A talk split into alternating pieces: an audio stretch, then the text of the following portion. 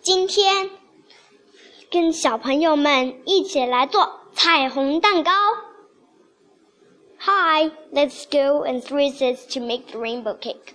You so you make the rainbow cakes mix sorry like this more times. Beat the mix.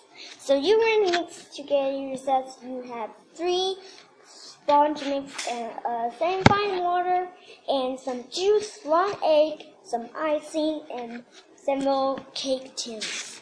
So you first you mix the sponge mix and just pour the water and maybe eggs mixed with the beater with mixed with the sponge mix and with like batter.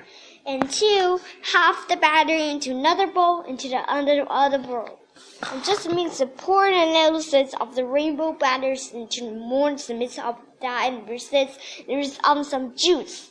And just make it entrance and pour into the lion cake tin with all the time and smell it a little. Just makes your set.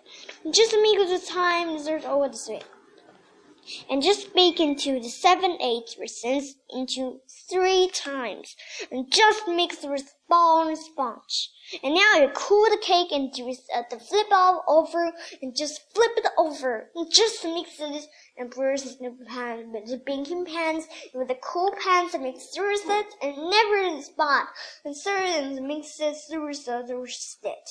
And spread the icing into each cake throughout the rainbow and spin it up. And just use the mixer of the butter and spread it to lay the icing over the cool mixes and pour the butter into the mixes and just rain to bowl and just like it and put the rainbow over the top and recess it and smooth sorry. The nail spray smears off the rainbow so it's dry which needs you didn't want to eat.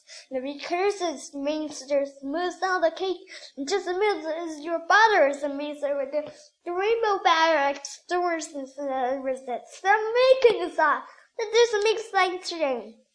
Never spin some spot and to use the rainbow batter and write it and done! Your rainbow cake means sensors though and Christmas and there is sensors how to make it.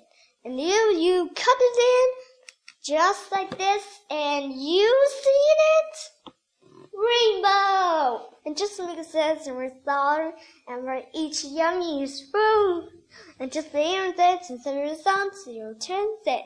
Then thank you for listening to make rainbow cake. Bye.